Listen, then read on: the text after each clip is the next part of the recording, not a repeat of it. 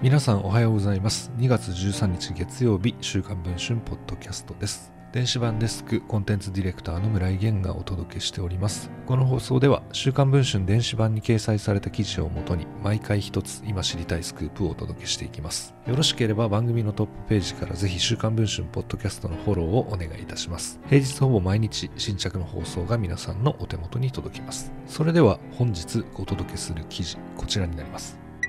独立行政法人国立病院機構東京医療センターで看護師の大量退職が起き医療現場が危機に陥っていることが週刊文春の取材で分かりました。看護師の処遇をめぐっては労働基準法違反の疑いがある複数の事例もあるとの証言も得られています。看護師らが取材に応じ内情を明かしました。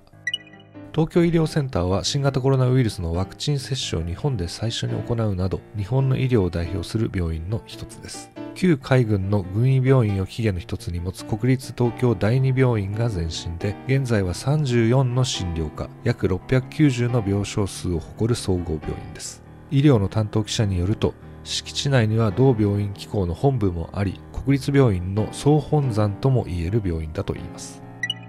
しかし同病院で職員の退職が止まらない状況にあります。病院幹部の一人の証言によると呼吸器や総合内科の病棟をコロナ専用病棟に作り変えることになり入院患者を他科の病院に移したといいます。他科の看護師は専門外の上重症者も多い。慢性的な人手不足も重なり耐えきれなくなった看護師が次々と辞めているといいます。職員の調査によると昨年4月から今年1月までに退職休職を含めて100人の看護師が減っていることが分かったといいます。大量退職の背景にはそもそも病院の勤務管理体制に問題があり数々の労働基準法違反が存在しているといいます。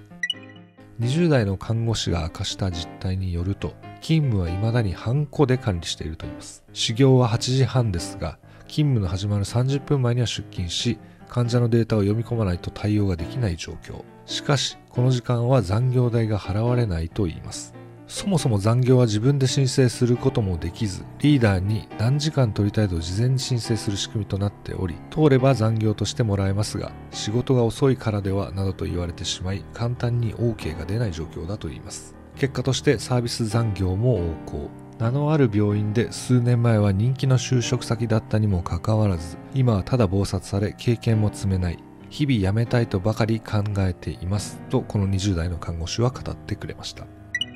労働問題に詳しい順法法律事務所の佐々木亮弁護士によると仕事に必要な資料の読み込みは労働時間に含まれるといいます。賃金を払わないのであれば労働基準法違反となる。また実際の残業時間を申請しているのに認めない場合も違反に当たるといいます。